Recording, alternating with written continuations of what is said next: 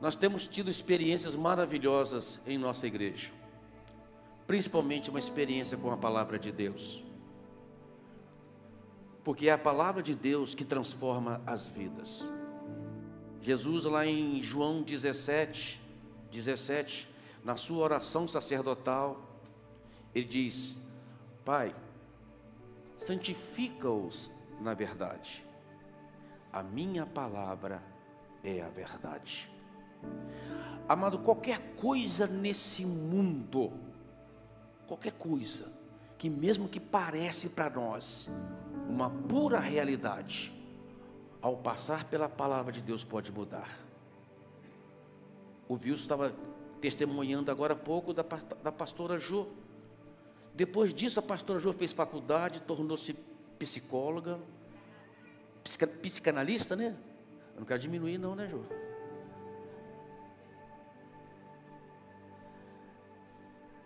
Olha só, porque não aceitou uma realidade imposta pelo mundo natural, acreditou no poder da palavra de Deus.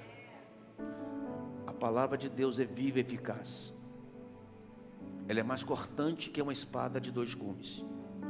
Ela penetra no profundo, no escondido, ela separa alma e espírito. Ela consegue discernir os pensamentos mais escondidos do nosso coração. Ela vai lá naquela gavetinha, escondida da sua alma. Aquela situação que às vezes você não sabe como resolver e nem tem discernimento do que está acontecendo. A palavra é o bisturi de Deus que vai lá e traz isso para fora. E quando Deus traz para fora, Ele cura, Ele restaura, ele opera um milagre, ele opera uma mudança e uma transformação na sua vida. Eu vou ler com vocês um texto do livro de Samuel, primeiro Samuel, capítulo 1. Por que, é primeiro? Porque é livro, tá? Cartas, primeira Coríntios é carta. Então é feminino, aqui é, é livro. Uma aula de teologia para você. É, primeiro, primeiro Samuel, capítulo 1, versículo 1 diz: havia certo homem de Ramataim, Zufita, dos montes de Efraim, chamado Eucana. O Google aqui, né, o, deu certo, exatamente quem ele era e onde ele morava. Filho de Jeroão, neto de Eliú e bisneto de Tou, filho, filho do Eframita Zufi. Ele tinha duas mulheres, uma se chamava Ana e a outra Penina. Penina tinha filhos, Ana, porém, não tinha. Todos os anos esse homem subia de sua cidade a Siló para adorar e sacrificar o Senhor dos Exércitos. Lá, Ofini e Finéias, os dois filhos de Eli, eram sacerdotes do Senhor. No dia em que Eucano oferecia sacrifício, dava porções à sua mulher Penina e a todos os filhos e filhas dela. Mas a Ana dava uma porção dupla porque a amava, apesar de que o Senhor a tinha deixado estéril.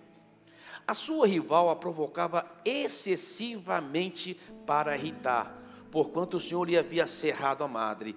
E assim fazia ele de ano em ano, e todas as vezes que Ana subia à casa do Senhor, a outra a irritava, pelo que chorava e não comia. Então Eucana, seu marido, lhe disse: Ana, por que choras? Por que não comes? E por que está de coração triste?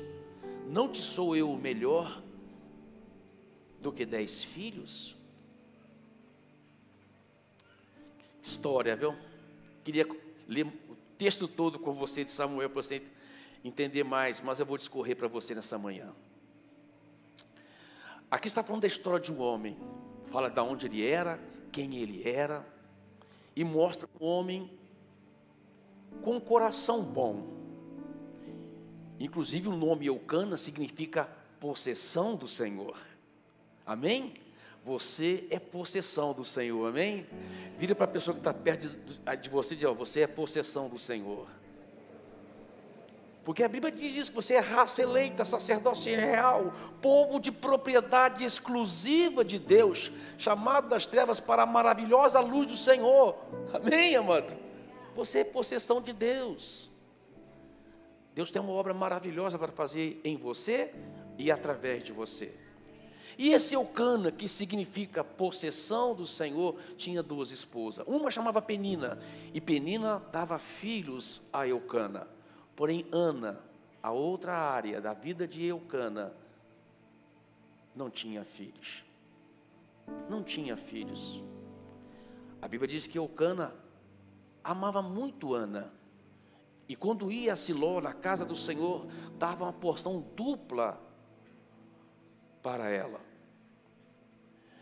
Eu posso dizer para você que Eucana tinha duas áreas na sua vida: a área frutífera e a área infrutífera. Eucana tinha uma área da sua vida que precisava passar por uma mudança. Eucana tinha uma área na sua vida que passava, precisava passar por uma transformação, uma área infrutífera. E às vezes eu olho para certas pessoas, pessoas boas, temente a Deus, que querem agradar a Deus, vivem uma vida para agradar a Deus, mas não conseguem romper em determinada, em determinada área da sua vida. Às vezes não consegue romper na área financeira. A pessoa é boa, trabalhadora, serve ao Senhor, mas não rompe na área financeira, não consegue romper na área financeira. Talvez tem pessoas que rompem na área financeira, mas na área emocional é um desastre não consegue ter um relacionamento duradouro, não consegue ter um relacionamento feliz, que a preenche de fato, que traz a ela senso de realização. Tem pessoas que não conseguem romper na vida espiritual. A vida parece um eletrocardiograma, né? Tem dia que está lá no monte, tem dia que está lá no vale. Tem dia que está dando glória a Deus, tem dia que está querendo, tá querendo chutar o balde. Às vezes tem áreas da nossa vida que não estão rompendo, mas Deus pode mudar essa situação. Quem pode, dar glória a Deus? Eucana, a Bíblia fala que Eucana levou, levava Ana à casa do Senhor. Então é, é bom você estar aqui na casa do Senhor. É bom você já entender que você está no lugar certo para mudar a sua vida. Na casa do Senhor.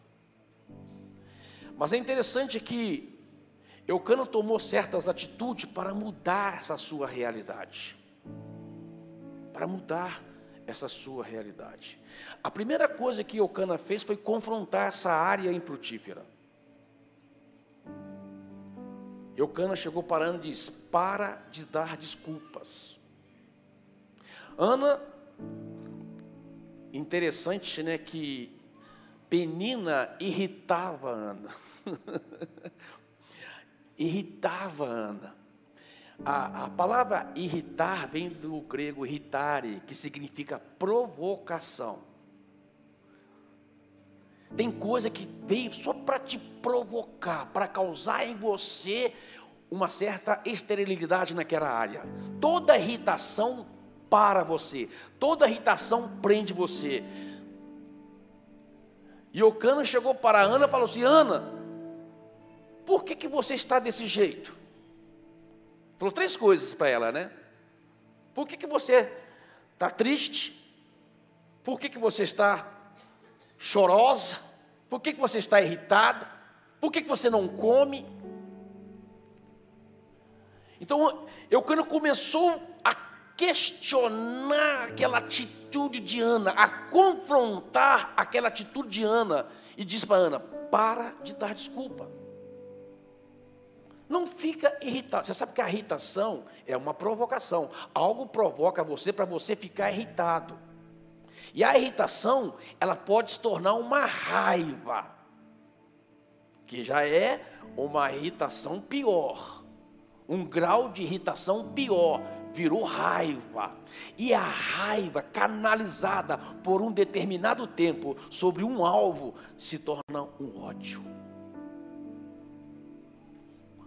quando o ódio toma conta do seu coração, você fica estéril. Ódio. Que sentimento ruim, que impede você de ser frutífero. Ódio. Eu me lembro uma vez, eu estava no banco, no banco aqui na Avenida Saudade, uma, uma jovem chegou e falou: Senhor pastor Paulo, sim, sou o pastor Paulo. Pastor Paulo, você não pode me ajudar? Por que, que foi? A minha mãe mora aqui perto, ela está na cama, pastor. E ela já foi no médico, o médico já foi, não tem nada, ela está na cama já faz semanas. Só pôde visitar, orar por ela. E quando eu fui, falei, posso ir sim. Cheguei lá, eu sentei do lado da beira da cama daquela mulher, a filha dela na outra cadeira, e eu comecei a perguntar, por que, que você está desse jeito? Ela falou, porque eu tenho ódio. Ela tinha sido assaltada por uma pessoa. A pessoa colocou o revólver na cabeça dela. Ela falou que naquele momento ficou com tanto ódio daquela pessoa. Ódio. E o ódio tomou tão, tal forma na vida dela que jogou ela na cama. E quando eu percebi o, o, o, a razão do ódio, o motivo do ódio, eu comecei a ministrar no coração dela perdão. Eu falei, minha filha, se você não perdoar, você vai ser aprisionada nessa cama se você não perdoar, porque a pessoa já está presa, perdoa, livra-se desse ódio, livra desse sentimento de amargura, livra desse sentimento que está prendendo você nessa cama. Eu expliquei para ela sobre, sobre as correntes, né? porque a, a falta de perdão é algo terrível, que aprende uma corrente no pulso da pessoa ofendida e outra no pescoço do ofensor. Tem muita gente que fala assim: eu não quero ficar perto dessa pessoa, eu vou até mudar de cidade, só esticou a corrente.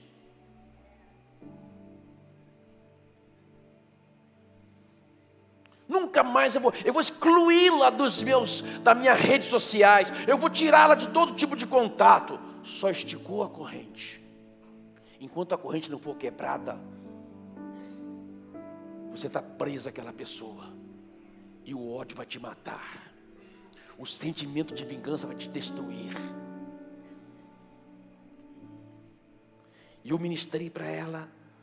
A filha dela chorava, falava, mãe, perdoa, perdoa. E ela falou para mim assim, uma palavra assim, nunca eu vou perdoar aquela pessoa. Eu prefiro morrer nessa cama. Uau!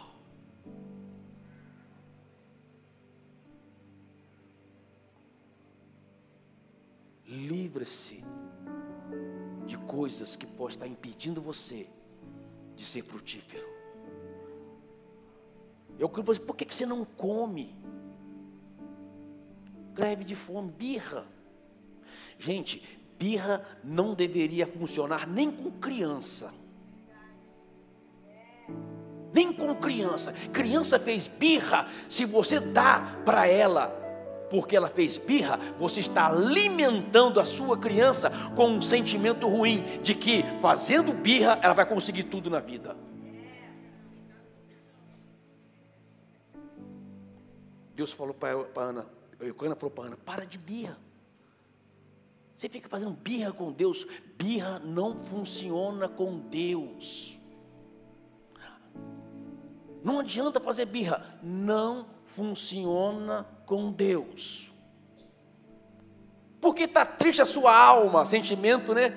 Ai, tadinho de mim, coitadinho de mim, afinal de contas, eu nasci estéreo, não posso ter filho, não posso alegrar o coração do meu marido, e tem essa penina que me irrita.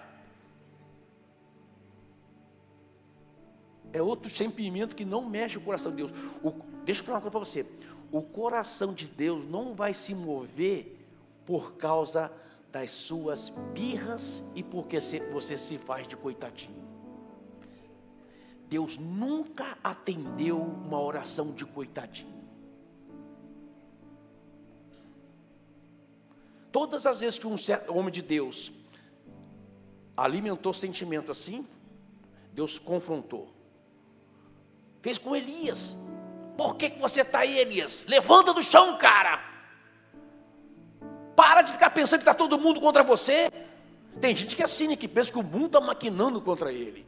Ai, eu sou excluído. eu sou rejeitado. Então a primeira coisa que Eucana fez foi confrontar Ana nas suas desculpas. Pare de dar desculpas. E depois falou: tome uma posição. A Bíblia fala que levantando-se Ana, tomou uma posição. Amado, enquanto você não tomar uma posição para mudar sua situação, ela vai ficar do mesmo jeito precisa tomar uma posição. Deus sempre leva a pessoa a tomar uma posição. Lá no, no Evangelho de João, no capítulo 5, a, a, é, a, é, Jesus encontrou com um homem num tanque, no tanque de Betesda. Jesus chegou para aquele homem assim: por que, que você está aí desse jeito? Ah, homem, eu estou aqui há 38 anos, mas não tem ninguém, olha o sentimento. Não tem ninguém que me ajude a colocar na água, porque sempre quando a água é movida pelo anjo, alguém entra antes de mim e eu fico aqui desse jeito há 38 anos. Você acha que Jesus pegou, ah, vou te ajudar, vem cá, vou te pegar você num colinho, te jogar no tanque.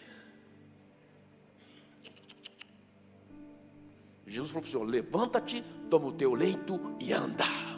Toma uma posição na vida, cara.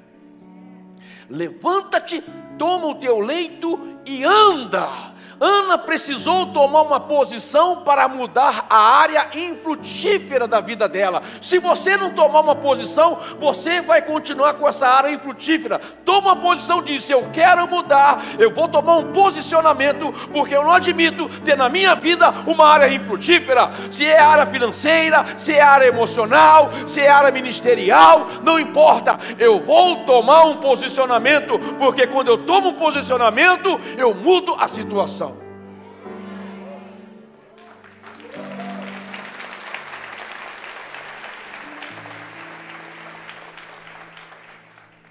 Aí você parte para coisa prática, né? Parte para coisa prática. Ana tomou um posicionamento, o que, que ela foi fazer? Ela foi orar. A Bíblia fala que Ana foi orar.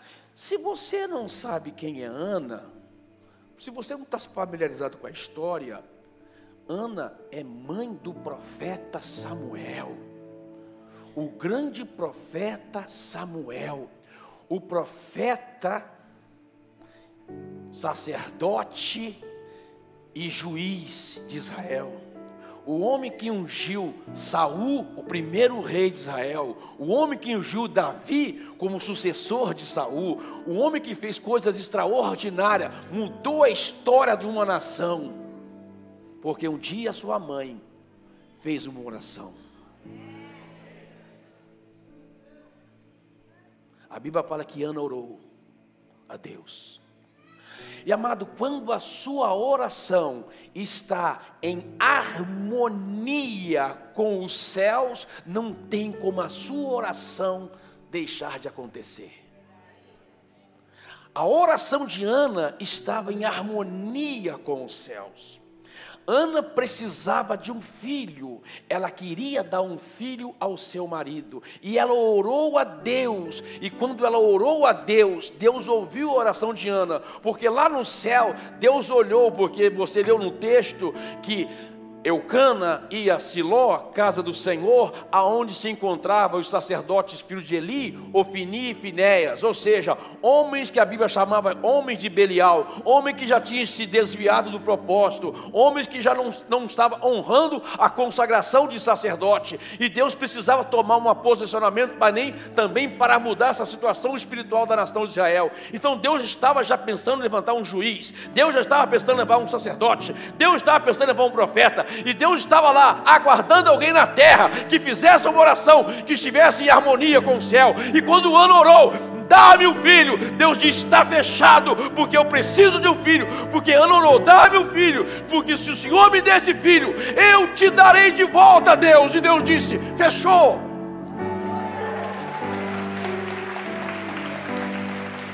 Fechou.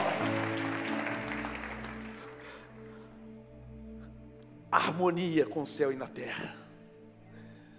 Deus precisando de um profeta.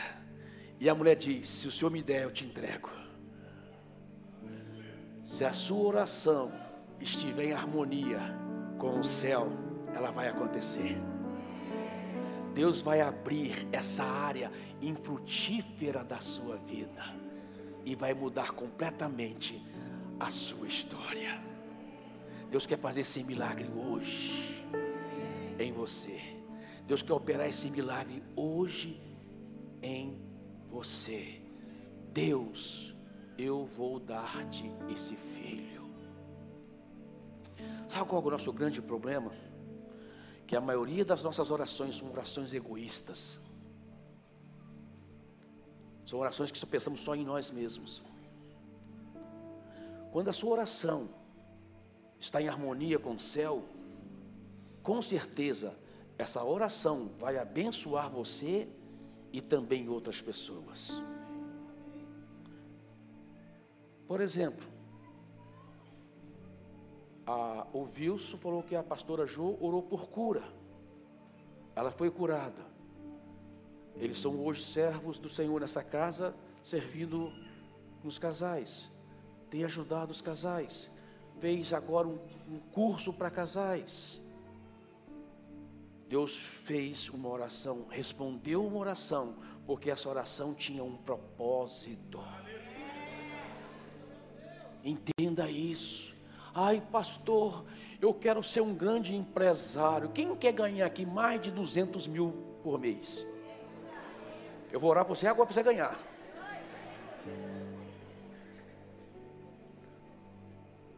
Mas se você não pensar o que o Senhor me der, eu entrego a Ele.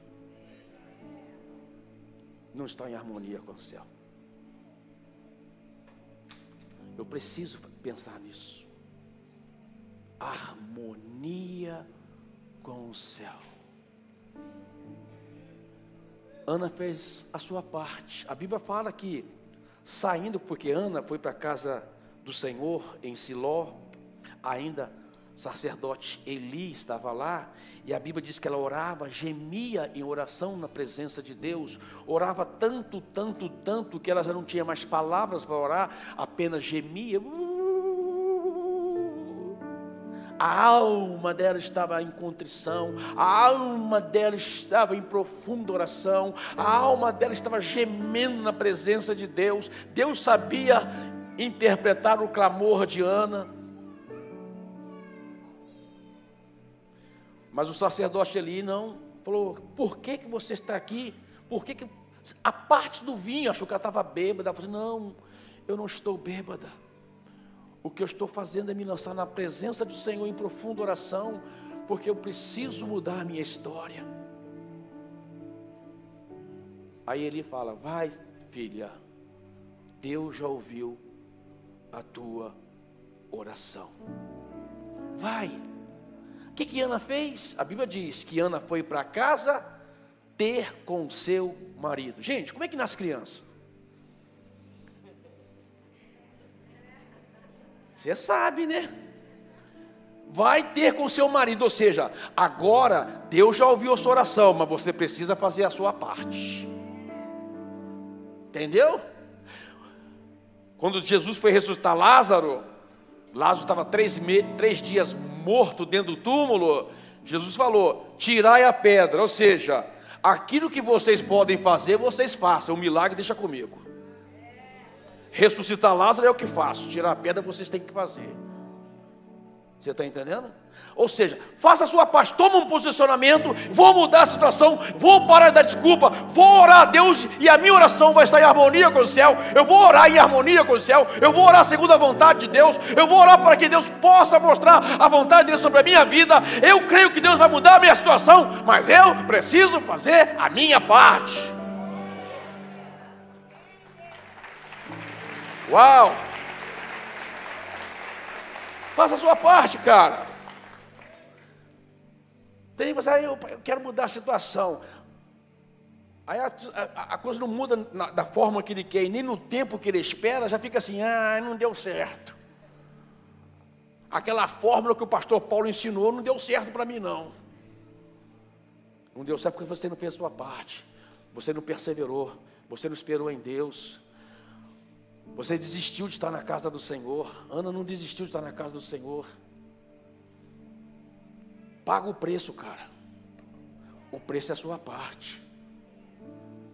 Tem coisas que Deus vai fazer na hora na sua vida. Tem coisas que Deus vai falar assim: ó, espera um pouquinho.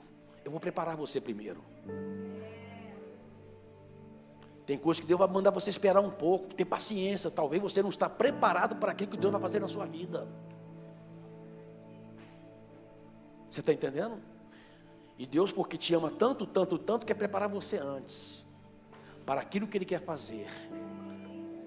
Vai chegar a hora, como chegou a hora de Ana, de chegar na casa de Eli e entregar o seu Samuel. Está aqui meu Samuel. Por ele eu orei. Aqui está ele. Imagina uma mãe entregar o filho. Por ele eu orei. Aqui está ele. Eu fiz um trato com Deus. Eu não vou deixar de cumprir meu trato com Deus. Está aqui.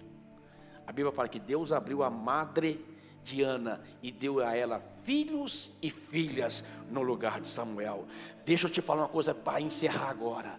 Deus vai te surpreender com aquilo que Ele quer fazer em você e através de você. Deus vai te surpreender com a obra maravilhosa que vai realizar na sua vida. Agora você precisa fazer sua parte e saber esperar o momento certo, a hora certa em que Deus vai fazer aquilo que Ele precisa fazer. Quem, que dá glória a Deus?